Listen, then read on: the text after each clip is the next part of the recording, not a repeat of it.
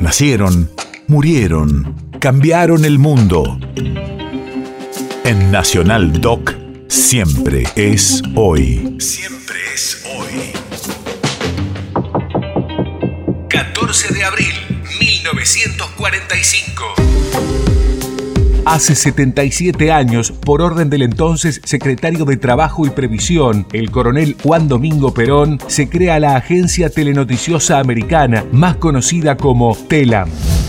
Radio de la memoria. La agencia fue creada como una compañía mixta formada por capitales privados y estatales, con el objetivo de romper el duopolio existente en materia informativa de las dos agencias estadounidenses que acaparaban el mercado, United Press International y Associated Press. Su primer director fue el periodista Jerónimo Jutronich y el 12 de octubre de 1945 comenzó a emitir información. Sin embargo, recién tres años después pudo contar con una red de cobertura nacional tras firmar los primeros contratos con periodistas del interior del país que comenzaron a enviar notas a la redacción por telegrama, teléfono o teletipo.